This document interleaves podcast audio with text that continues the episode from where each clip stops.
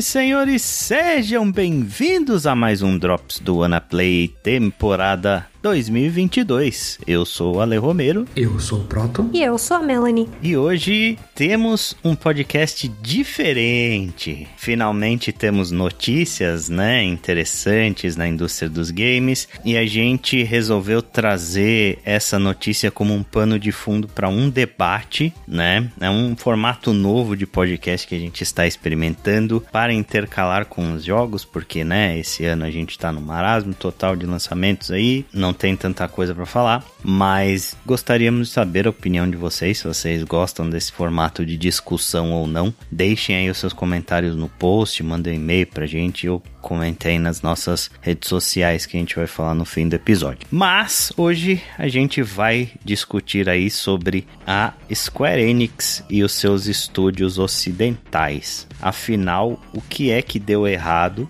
com a Square Enix e a Crystal Dynamics e Eidos Montreal, porque nós fomos aí surpreendidos agora no começo de maio com a notícia de que a Square Enix tinha vendido todo o seu braço ocidental de estúdios, né, que inclui a Eidos Montreal, a Crystal Dynamics e a Square Enix Montreal pelo valor ridículo de 300 milhões de dólares, né? Todo mundo ficou em completo choque com o quão barato esses estúdios foram vendidos pela Square Enix, né? A gente tá num mundo de transações bilionárias aí. A própria Embracer Group, que foi quem comprou esses estúdios da Square Enix, né, pagou 1,2 bilhões de dólares só pela Gearbox, né, que é a produtora do Borderlands e de mais alguns outros jogos, mas a franquia carro-chefe é o Borderlands, né? Então, com 300 milhões, que não chega nem a, a ser um quarto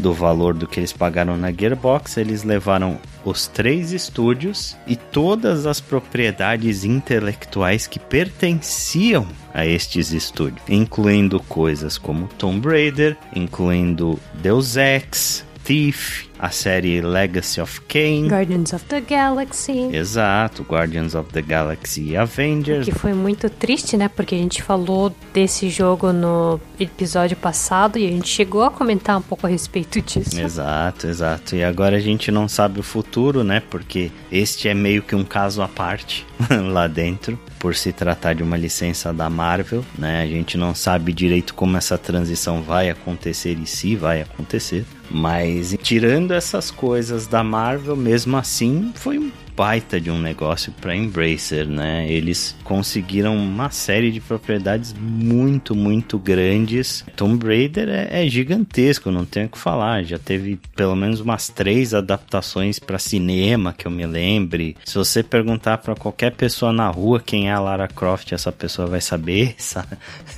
Tirando a quantidade absurda de, de jogos que essas franquias venderam, né? Tomb Raider per se vendeu 88 8 milhões de cópias, a série inteira, sendo que 36 milhões foram só a partir do reboot que rolou pelas mãos aí da Crystal Dynamics já, né, publicado pela Square Enix, e Deus Ex vendeu 12 milhões de cópias só também contando a partir do terceiro jogo, do, do, Human Revolution e do Mankind Divided. Só esses dois jogos venderam aí essas 12 milhões de cópias. Então é, é meio chocante, assim, né? A gente ver que uma coisa que parece meio como se a, a Square Enix estivesse tentando se livrar desses estúdios. A gente sabe um pouco do histórico e tal, e é justamente isso que a gente quer discutir aqui nesse podcast, né? Por que a Square Enix resolveu se livrar desses estúdios? O que foi que deu errado? E ver aí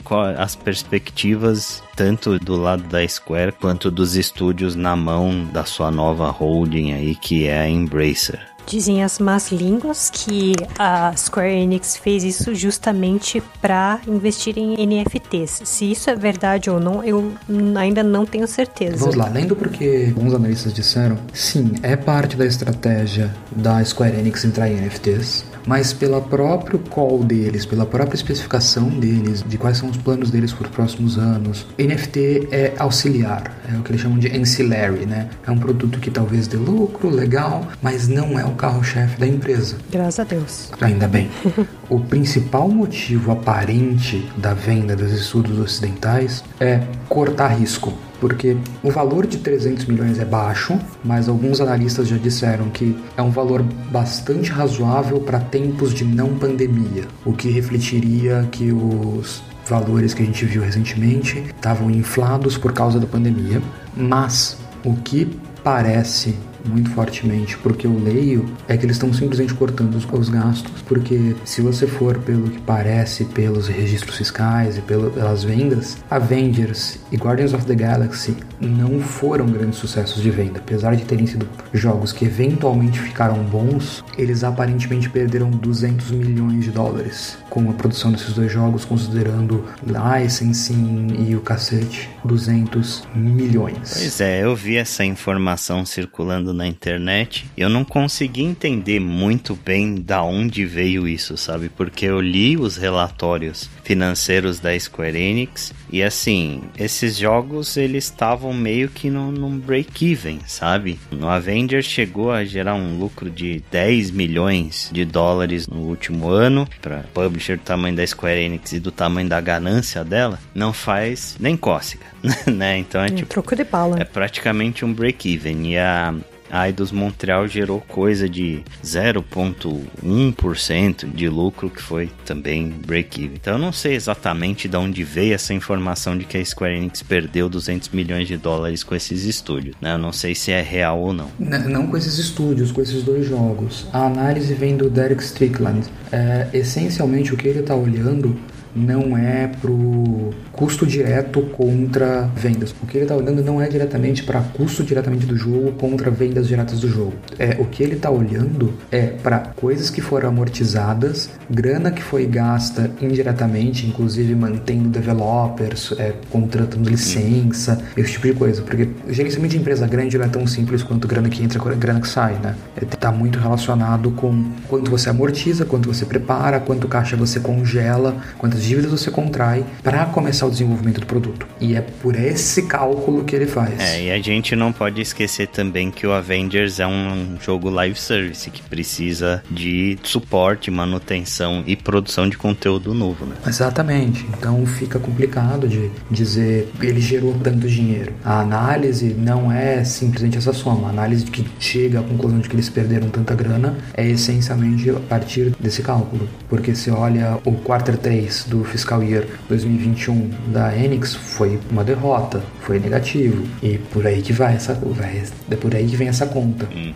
Não é tão simples. Então, o que alguns analistas dizem, e o que me parece também é a Square Enix está se livrando de coisas arriscadas para poder, um, focar no que ela faz melhor, dois, tomar outros riscos, por exemplo, NFT, porque é um mercado super volátil, muito aberto à especulação e tudo mais, então é um risco, é uma aposta fazer isso.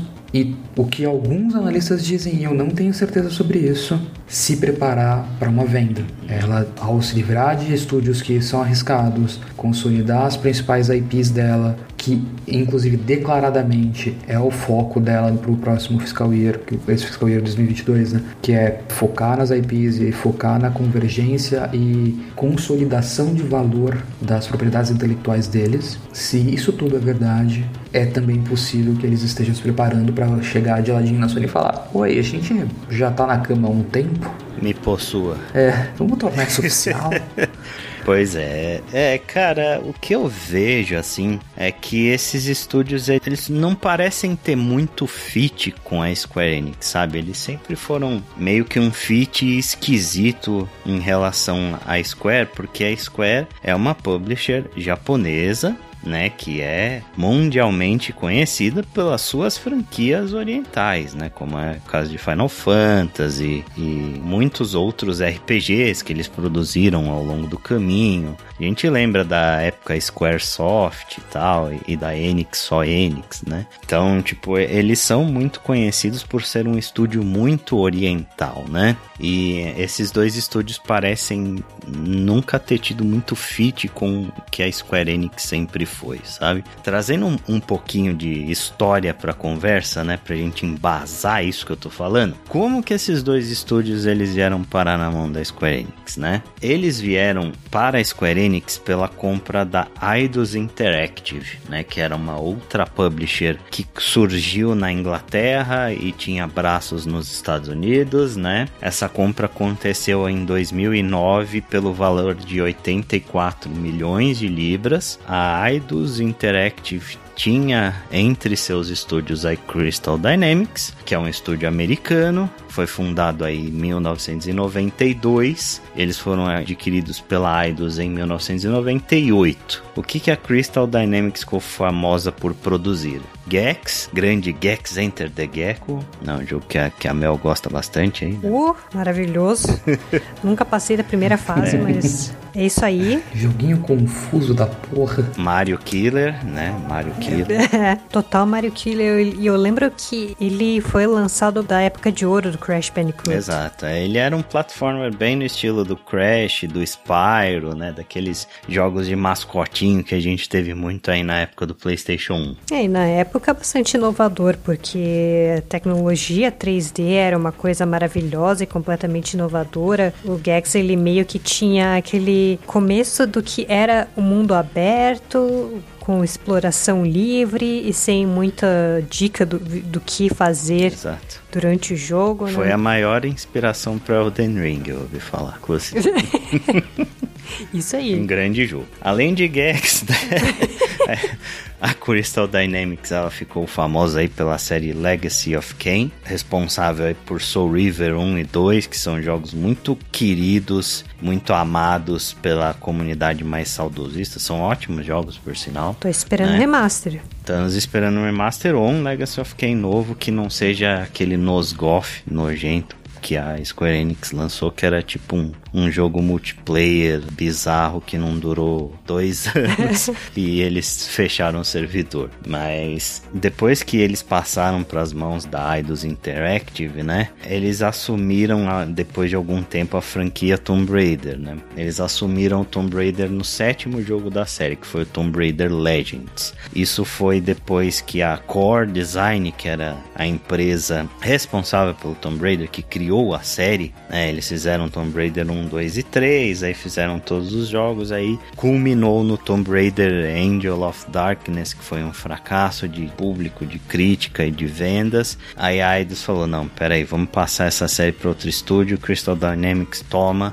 tá aí Tomb Raider. E desde então eles ficaram responsáveis pela série. Já a Eidos Montreal, ela foi um estúdio novo que surgiu em 2007. Eles foram fundados em 2007, pouquinho antes da venda da Eidos Interactive, né? Eles eram um braço da Eidos lá no, no Canadá. E o primeiro projeto deles foi já pelas mãos da própria Square Enix, que foi o Deus Ex Human Revolution. É, eles estavam produzindo isso antes da venda e aí a, a Square Enix publicou o jogo quando ele ficou pronto e etc. Qual foi o objetivo da Square Enix comprando a Eidos Interactive nessa época, né? Nesta época de 2009, nós estávamos numa fase de que os jogos ocidentais eles estavam dominando muito o mercado, sabe? A gente tinha jogos como GTA, e Assassin's Creed e shooters como Call of Duty, como Halo, como Caramba 4 dominando o mercado e os estúdios japoneses, no geral, eles estavam meio que em crise. Na época, os Estados Unidos estavam numa grande fase e o Japão estava numa péssima fase. Então, o intuito da Square Enix foi dar uma ocidentalizada na sua produção de jogos. Eles não foram a primeira publisher a fazer isso. A Capcom fez isso, né? Eles passaram todo o desenvolvimento de jogos deles para os estúdios dos Estados Unidos e aí surgiram coisas mais ocidentalizadas, como foi o caso do Dead Rising, como foi o caso do Lost Planet. Até mesmo as séries bem estabelecidas da Capcom acabaram sofrendo isso, né? Se eu não me engano, Resident Evil 5 e 6 vieram mais ou menos dessa época, juntamente Exato. com o DMC que a galera detesta com todas as forças de seus uhum. corações. Com certeza, é isso mesmo. Foi uma época em que o Japão estava passando por uma crise de identidade muito grande, sabe? E o, o movimento aí da Square Enix foi justamente para tentar abocanhar esse público aqui do Ocidente que não estava lá se interessando muito mais pelos jogos que eles produziam na época. Né? Só que, desde aquela época, a Square Enix começou a ter uma certa expectativa irreal sobre esses estúdios, sabe? Eles esperavam que eles iam fazer uma fortuna com esses jogos, né? Eles deram luz verde aí para a produção do Deus Ex Human Revolution, depois teve o reboot do, do Tomb Raider, né? A Eidos Montreal chegou a produzir o Thief lá pro começo do PlayStation 4 e eles achavam que eles iam entrar na grana muito fortemente. E desde então a gente ouve o bordão de que tal jogo não atingiu as expectativas da produtora. Tomb Raider, o primeiro reboot, vendeu 8 milhões de cópias. 8 milhões. E a Square Enix falou que o jogo não atingiu as expectativas deles. Como que um jogo vende 8 milhões de cópias e não atinge as expectativas, cara? É uma coisa meio surreal para mim. Se você precisa vender 10 milhões de cópias, que é uma coisa de jogos do tamanho de, de Call of Duty, de GTA, de FIFA, para bater o teu custo de produção, você tá fazendo alguma coisa errada, meu querido. Sinto muito. É, usando até a Embracer como exemplo, jogos como Biomutant Biomutant vendeu um milhão de cópias e ele bateu os custos de produção dele em três semanas. Então, assim, que diabos de expectativas eram essas? E isso foi durante toda a vida destes estúdios dentro da Square Enix. Para comparação, Final Fantasy XIII, aquele jogo condenável que existe, vendeu 7 milhões de cópias durante toda a sua vida. Pois é, dá para dizer que Tomb Raider foi um fracasso? vendendo 8 milhões? eu não consigo. É, eu não sei se eles estavam querendo atingir. Tipo, eu não sei quem exatamente estabeleceu o qual seria um número que determinaria o sucesso de vendas do jogo, né? Mas eu não sei com o que eles, exatamente eles estavam comparando, ou se eles esperavam um resultado semelhante a Call of Duty, que é uma série que já tá no mercado há muito tempo, que praticamente é um nome por si só, assim como Battlefield, assim como o FIFA foi por muito tempo. Eu acho que qualquer jogo que você pegue do mercado dificilmente vai conseguir bater os números anuais que esses jogos conseguem. Claro impressão que eu tenho é que isso foi armadilha de gestão. Sabe quando o gestor não quer reconhecer trabalho, então ele determina um objetivo impossível? Uhum. Porque ninguém reclamou de Final Fantasy XV. Como não? Eu não lembro de nenhuma notícia dizendo que Final Fantasy XV foi um fracasso. É, não disseram que o jogo foi necessariamente bom, né? Não, não, não, não de vendas. Tipo, Final Fantasy XV começou com seus problemas, depois melhorou, blá blá, tem suas reclamações. Mas eu não lembro de ninguém dizendo que Final Fantasy XV foi um fracasso. Uhum. Final Fantasy XV vendeu 9,8 milhões de cópias. Pois é. E você acha que Final Fantasy XV custou tão menos assim para ser produzido do que Tomb Raider? Ele foi um vaporware durante muito tempo, acho que foi mais de uma década, não foi? Exato. Só aquele pãozinho custa pelo menos um milhão. Eu não duvido. Exato. Só as receitas do... Do, do Ignis, é. Só as receitas do Ignis. E meu. tem o fato também de que o conteúdo extra que estava no roadmap do Final Fantasy XV foi cancelado, né? Também não sei o que exatamente eles esperavam com isso. Né?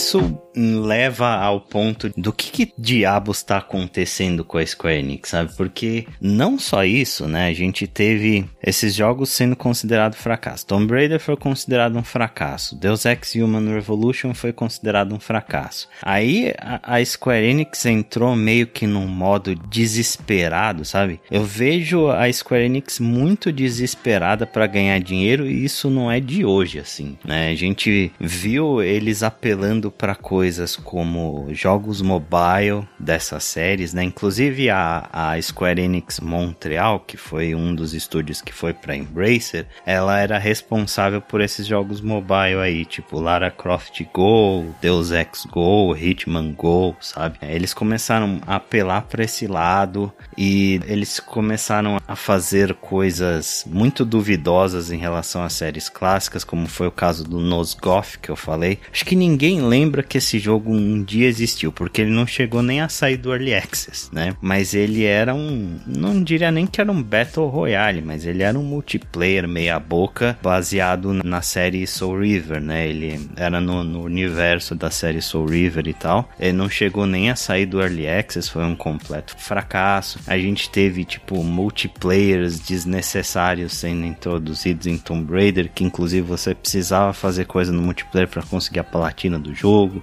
que é uma prática asquerosa da indústria. Ou se quiser um exemplo mais recente, Babylon's Fall tá aí. Pois é, Babylon's Fall, Avengers, né? Foi mais uma tentativa deles, esses dois aí na tentativa de entrar na modinha dos jogos live service. E até no caso de Avengers, né? Não sei se do ponto de vista, assim, não da produtora e não dos investidores, se Avengers foi realmente um fracasso. Foi, assim, ele pode não ter sido um fracasso financeiro de ter perdido 200 milhões de dólares, como nosso querido analista fala, né? Foi um jogo que eu sei que vendeu relativamente bem. Só que a Square Enix botou todas as fichas dela nesse jogo e no, no Guardians of the Galaxy. Postando que o Avengers ia ser o novo Destiny. É, então, ele, eles chegaram num ponto, né? Depois de Tomb Raider ser considerado um fracasso e todas as sequências dele, depois do Deus Ex Human Revolution e do Mankind Divided serem considerados fracassos,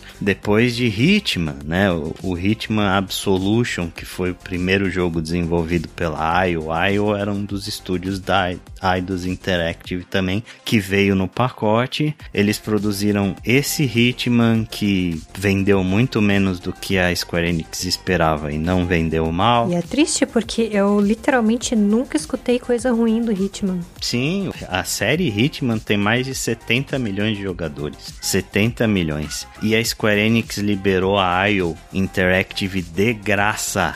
Eles falaram pros caras, vai ser feliz, sabe? e a IO virou um estúdio independente. Agora eles têm a franquia, eles já produziram Hitman 2, já produziram Hitman 3. Então aí. E agora eles conseguiram a licença para fazer um jogo do James Bond, né? Do 007. Então eles liberaram os caras de graça. Aí chegou nesse ponto de que a gente vai pegar essas licenças da Marvel. Se a Marvel não, não fizer esses estúdios darem o que a gente quer, nada mais vai fazer. Aí eles metem a Crystal Dynamics, que era um estúdio que tinha zero experiência em jogos live service, para fazer Marvel's Avengers. O jogo saiu completamente bugado. Ele saiu com a questão das microtransações e vendendo roupinha e etc. Que todo mundo queria um jogo single player de Avengers, né? E isso foi muito contra as expectativas do, dos jogadores deles. Eles chegaram num ponto de alugar a Crystal Dynamics para a Microsoft como outsourcing para eles fazerem o Perfect Dark, para eles ajudarem a Microsoft na produção do Perfect Dark. Eles literalmente pegaram os desenvolvedores da Crystal Dynamics e alugaram para a Microsoft. Falaram,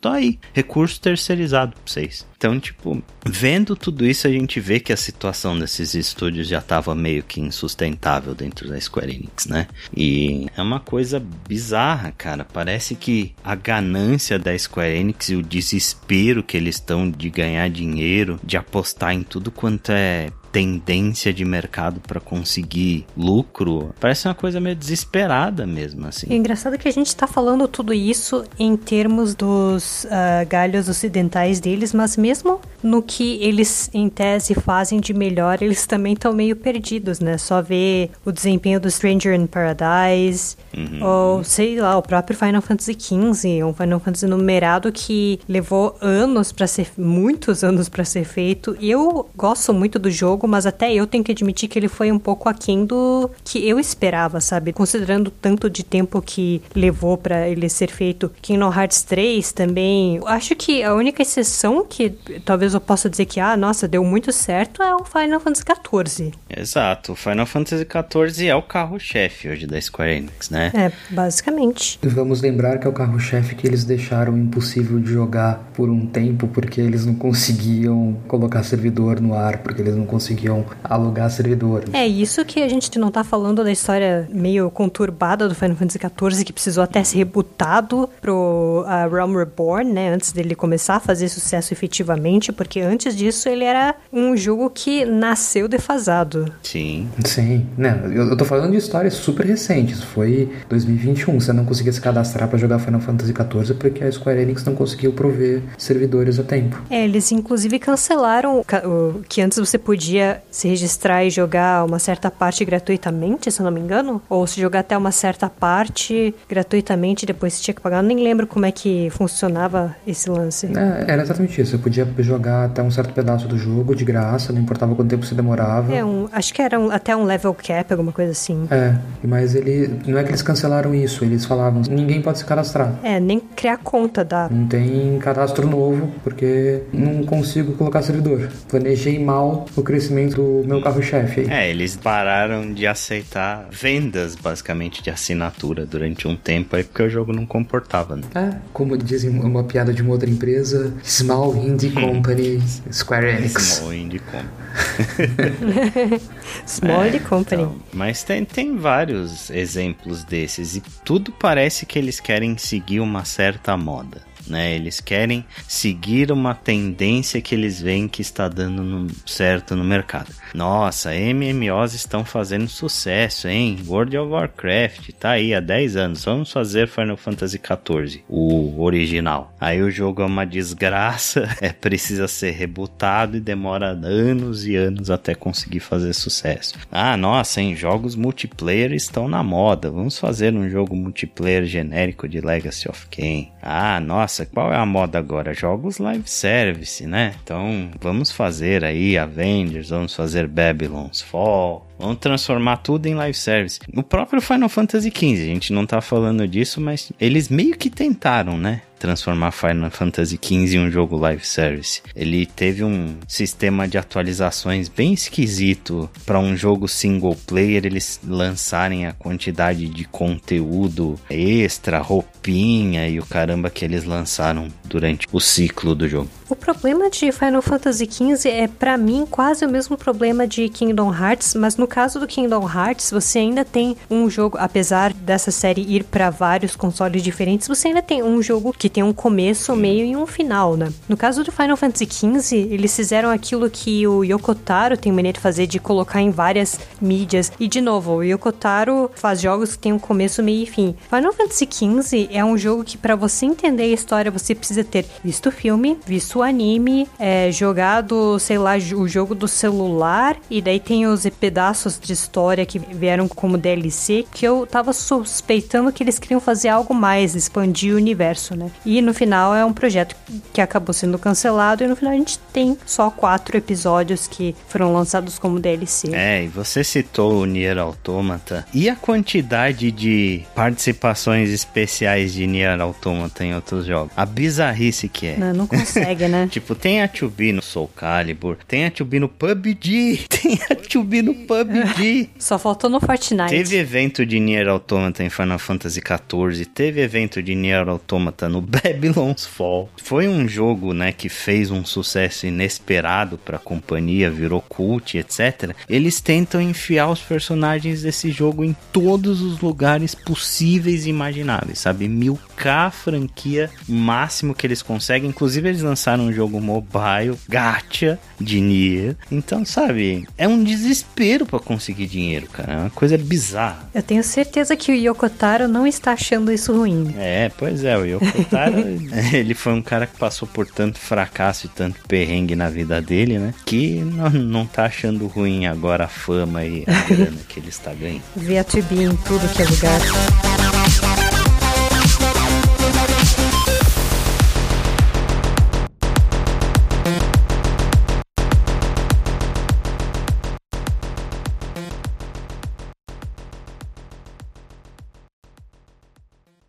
Então, essa foi a história desses estúdios na Square Enix. Porém, esses estúdios agora têm uma nova casa, né? Eles pertencem à misteriosa Embracer Group. O que, que é a Embracer Group, Proto? A Embracer Group é uma empresa que começou como uma empresa de venda de jogos pelo correio. Você comprava o jogo no catálogo e eles te mandavam pelo correio. E daí começou a adquirir coisas e hoje é um dos maiores grupos de entretenimento do mundo. Eles valem relativamente pouco, mas eles gastaram nos últimos anos pelo menos 8 bilhões de dólares comprando empresas.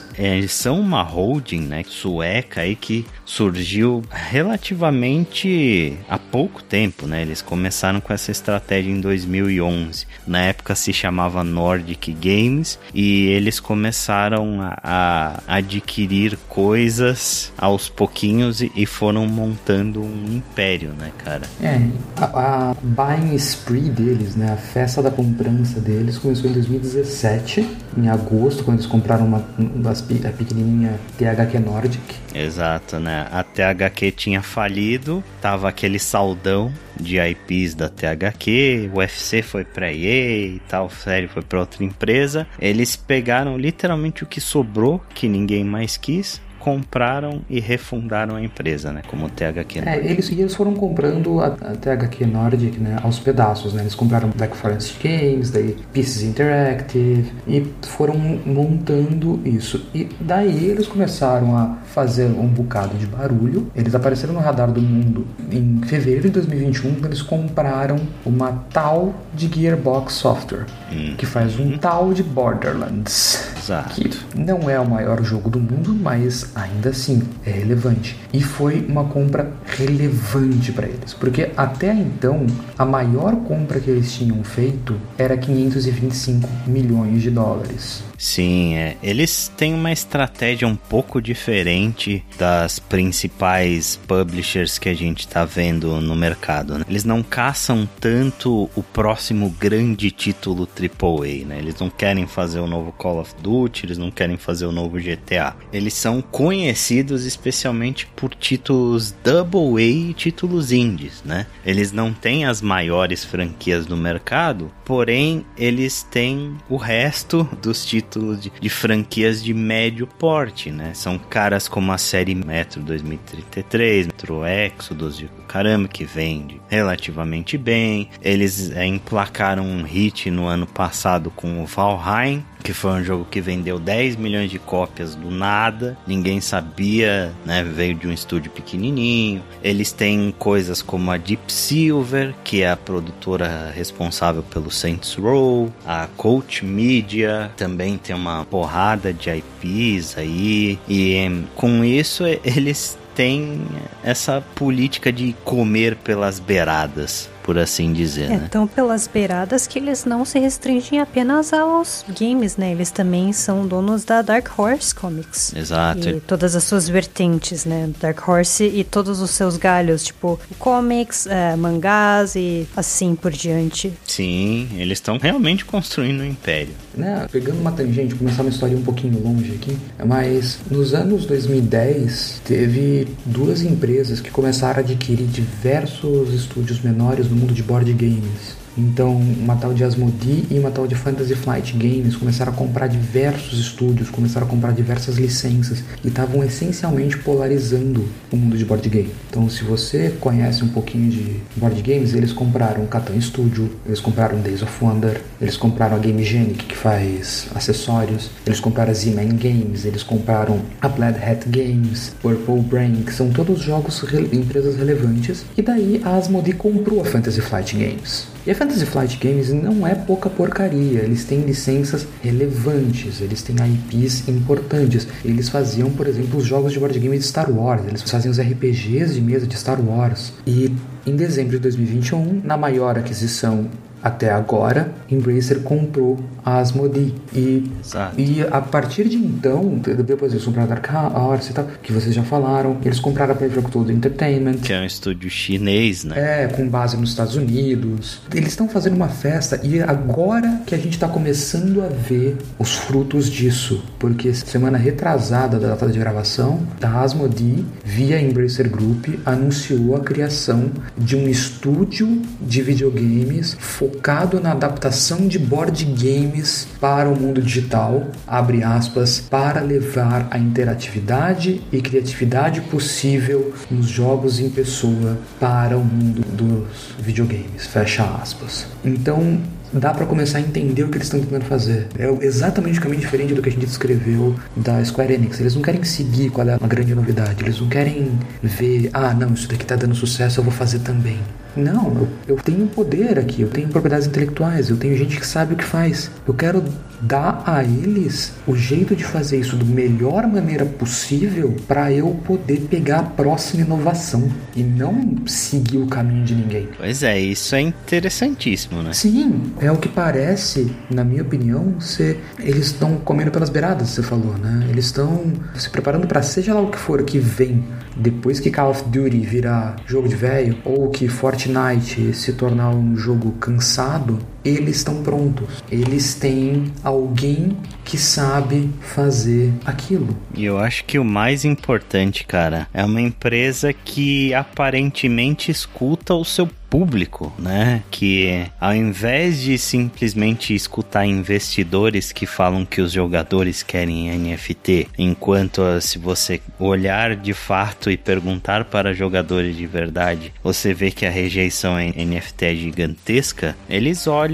para o mercado e, e veem o que de fato os jogadores querem. Eu acho que esse é o grande pecado capital que a Square Enix está cometendo nesse momento. A Square Enix está deixando o jogador em último plano. Eles vão por tendência de mercado, por conversa de analista, né, e investem cegamente nesse lado, sem saber exatamente o que, que o público-alvo deles quer. É o que a gente chama de decisão tomada por comitê, né? Exato. Você vai no que parece Exato. mais seguro porque ninguém quer parecer bobo no comitê. Exato. E isso me deixa bastante esperançoso pelo futuro dos dois estúdios, da Crystal Dynamics e da Eidos Montreal, porque por enquanto a gente vê vindo desses estúdios que a Embracer possui franquias que seguem as suas origens, né? Você vê, por exemplo, que eles lançaram Darksiders 3 sem nenhum elemento de, de coisas da moda. Metro Exodus tá aí também, sendo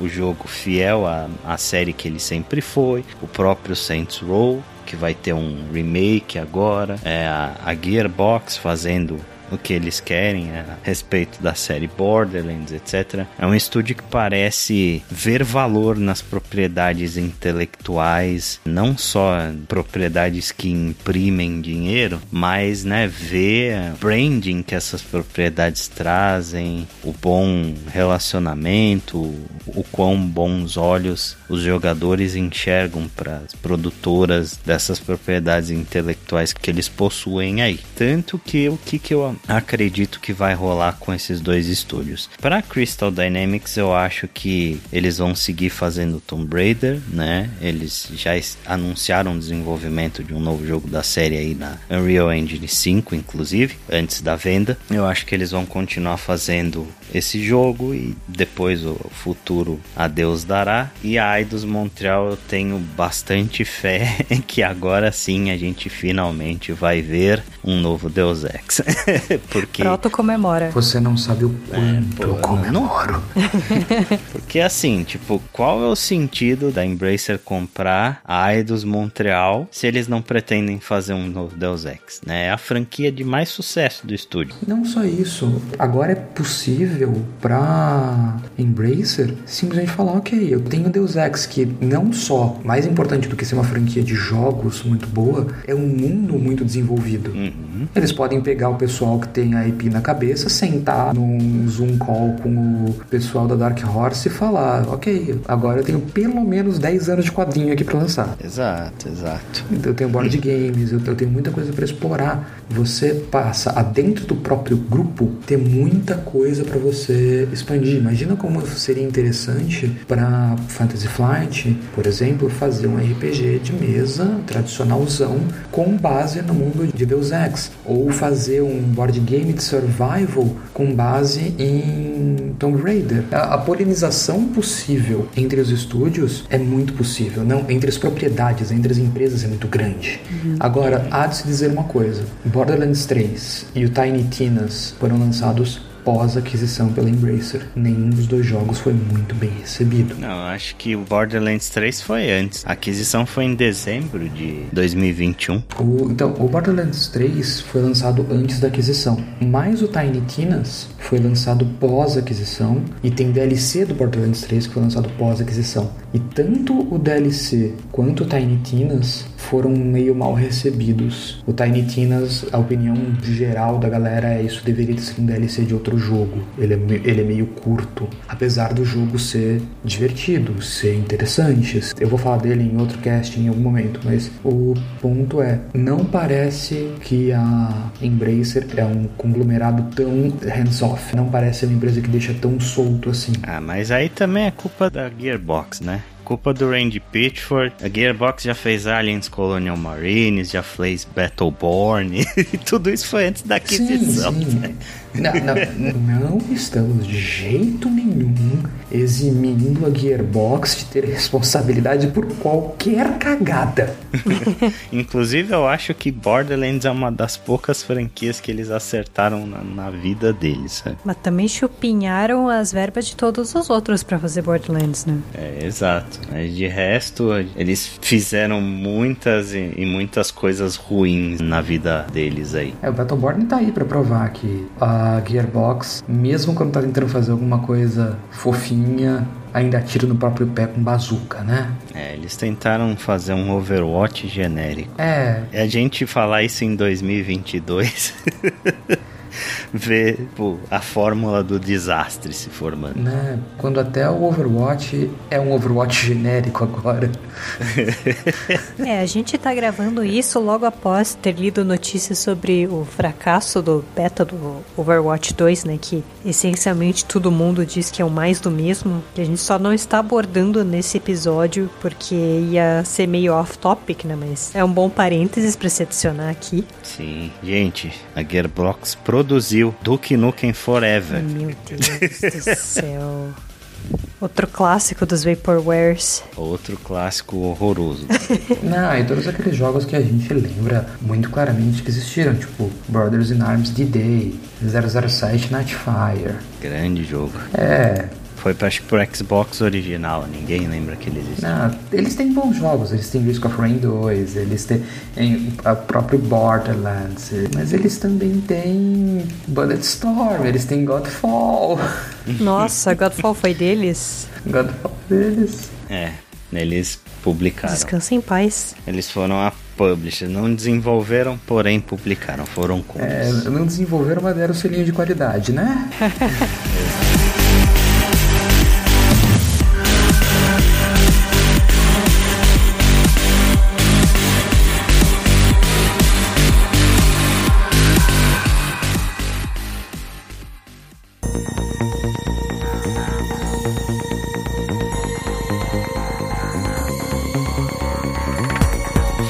sobre os estúdios em si, eu acredito firmemente, assim, eu tenho praticamente certeza de que o próximo grande projeto da Eidos Montreal vai ser um novo Deus Ex. Eles falaram que eles já estavam desenvolvendo algumas IPs novas na Unreal Engine 5, né? Só que é o que eu falei, a, qual seria o objetivo da Embracer de comprar Eidos Montreal se eles não quisessem fazer um novo Deus Ex? Se fosse para isso, eles comprariam só Crystal Dynamics, né? Se eles tivessem só interesse interessados no Tomb Raider. Então, acho muito, muito, muito provável que a gente vai ter um novo Deus Ex, aí talvez um novo Thief, né? Que é uma outra franquia muito grande da Eidos. E é, talvez aí com um pouco de esperança um novo Soul River, né? um novo Legacy of Kain, quem sabe, pelas mãos da, da Crystal Dynamics. Não, sabe o que eles vão trazer de volta? Hum. Gex e Pandemonium. Gex e Pandemonium, exato. É isso que o povo Pandemonium, quer. aquele jogo clássico do N-Gage. É isso o povo quer. Maravilhoso. Joguei no PlayStation 1. Uma coisa que eu acho, né? E só o tempo vai dizer qual é o futuro das franquias da Marvel nas mãos desses estúdios agora que eles pertencem à Embracer. O meu palpite é que essas licenças elas não irão passar para a Embracer, porque primeiro de tudo, eles teriam que fazer uma renegociação com a Marvel, ou seja, isso incluiria grana, eles teriam que pagar novamente por estas licenças. Eu não sei se a Marvel venderia pelo fato deles serem donos da Dark Horse, que é concorrente, e eu não sei se também se é do interesse deles, né, publicar algo concorrente da Dark Horse nas plataformas deles. Então, meu palpite é que essas licenças elas não vão continuar nesses estúdios. Por enquanto, não temos informações a respeito. A Crystal Dynamics continua lançando conteúdo para Avengers, eu acompanho. Eles né, anunciaram há pouco tempo uma personagem nova, que é a Jane Foster. Eles lançam skin praticamente todo mês. Então,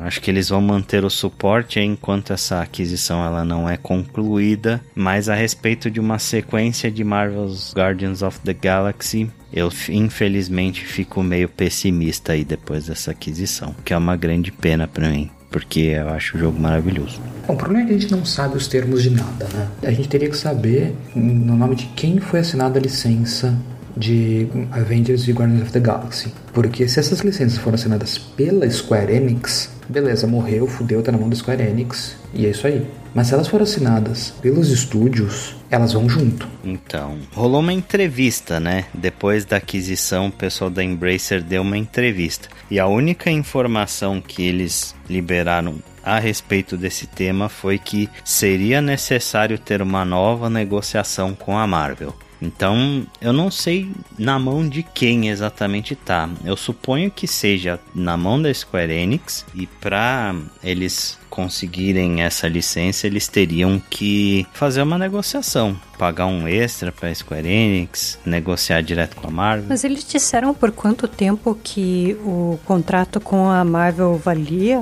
Porque talvez já estivesse para caducar de qualquer maneira, então. Não. É, talvez o contrato era para um jogo, ou para os dois jogos e GG, né? Pois é, isso eu realmente não sei. É uma informação que eles não divulgaram. É, daí põe para leilão, quem pagar mais, a Marvel, ó, toma aqui, que o filho é teu, faz o que você quiser, faz o joguinho que você quiser, só coloca nosso nome aí que tá sussa. Pois é, o meu grande medo em relação a isso é Vamos pensar no pior. Embracer não está interessada em pegar a licença desses jogos com a Marvel. O que acontece com esses dois jogos? Eles continuam nas lojas, porque lembra quando a Capcom perdeu a licença da Marvel, que todos os Marvel vs Capcom sumiram de todas as lojas do planeta? É uma preocupação real, sabe? Eu acho que se não rolar a renovação dessa licença, a transferência dessa licença, esses jogos podem sumir aí e isso vai ser uma grande pena rolar de fato. O que é uma coisa meio estranha ver acontecendo em pleno 2022. É.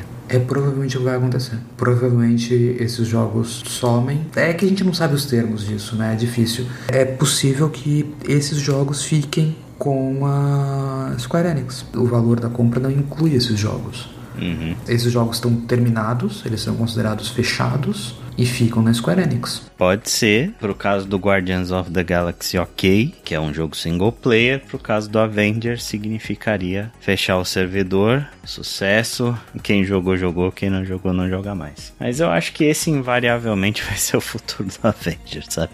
Eu não sou muito otimista em relação ao futuro desse jogo, não. Seria ótimo caso a Embracer pegasse a licença e injetasse um dinheiro na produção desse jogo para tentar um comeback, mas mas é tão arriscado, sabe? É tão improvável, porque o jogo tem o seu potencial e etc. Só que seria necessário um investimento muito grande para que Avengers se tornasse o jogo que ele tem o potencial para ser. É, hoje o jogo ele está sendo liderado aí, está sendo produzido por uma equipe muito pequena, sabe? É, é uma equipe esqueleto que eles mantiveram só para deixar o jogo vivo. Eu vi uma vez uma entrevista de uma menina que eu não lembro o nome dela, mas ela é escritora, né? Ela trabalha na parte de, de, história do Marvel's Avengers. Eu vi uma entrevista dela num canal no YouTube. Ela falou que existem três pessoas na equipe de storytelling de Avengers. então, assim, você imagina o quão Skeleton Crew é o pessoal que tá segurando esse jogo aí, que tá liderando Avengers hoje em dia. Então, acho que o futuro não, não é muito brilhante para Avengers, não. Tudo bem, porque é só você que joga. Aí. Exato. é, eu até comprei, mas eu ainda não tive tempo de jogar. Mas o... existe também uma coisa que isso pode ter ido junto com os jogos. Eu não sei como fica. De novo, depende de contrato. Existe uma coisa que é muito comum nesses contratos de licença, que é right of first refusal o direito de recusar primeiro. Ou seja, se mais alguma coisa for ser feita, se um outro jogo de Guardians of the Galaxy ou de Avengers for ser feito nos moldes parecidos com o que existem, a empresa que assinou o primeiro contrato tem o direito de recusar primeiro fazer esse jogo antes que essa oferta seja passada a outras empresas. E isso talvez pode ter ido junto, pode ter ido para as empresas que a Square Enix vendeu. Pode ter ido com a Eidos e tudo, com a Crystal Dynamics. Por quê? Porque apesar da Square Enix ser a holder, quem desenvolveu, quem tem o know-how técnico e portanto que saberia fazer, usar melhor são os estúdios. Exato, exato. E é, é plausível que isso tenha ido junto e que existe uma chance mínima, uma esperança assim no fundo do túnel de que a gente veja um outro Guardians of the Galaxy que não seja uma sequência direta do Guardians of the Galaxy, porque afinal de contas não pode ser uma sequência, porque não, não é, eles não têm o direito de fazer uma sequência, mas seriam Guardians of the Galaxy lado B, ou seja lá como eles chamariam, para dizer vai para dizer, tipo, somos nós fazendo a sequência do jogo, são os mesmos desenvolvedores, o que, o que eles chamam de sucessor espiritual. Sei. Então, é possível que isso exista. Teria que ser, entre aspas, um reboot. Não necessariamente, né?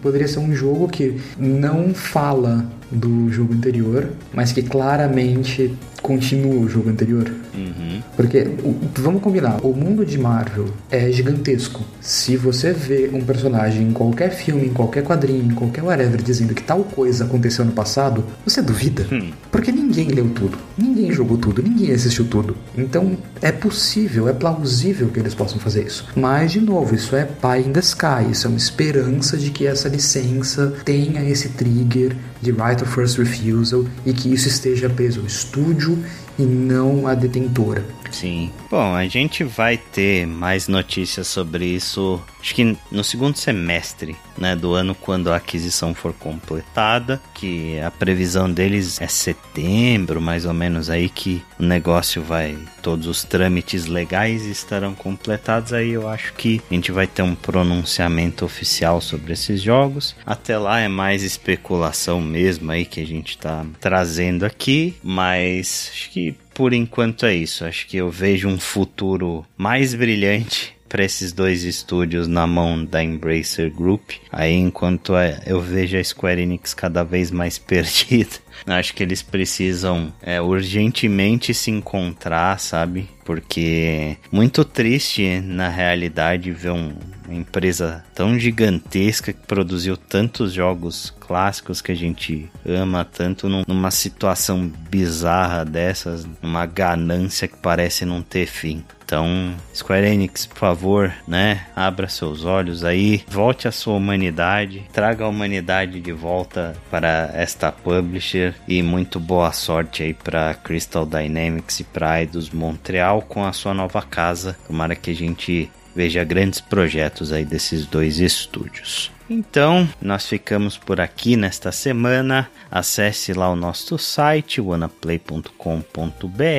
Lá você vai encontrar todos os podcasts que a gente já fez até este presente dia, desde a temporada 2022 até temporadas anteriores, podcasts. Inclusive, a gente tem um podcast sobre Tomb Raider e um podcast sobre Deus Ex. Né, são dois Wanna Plays aí bem legais que a gente fez há bastante tempo. Vou deixar o link no post para quem quiser ouvir esses episódios. A gente pede que vocês enviem feedback hein, sobre esse episódio que a gente está testando um modelo diferente aí de podcast. Então deixe seu comentário aí no post dessa publicação ou mande um e-mail para a gente lá no contato arroba wanaplay.com.br.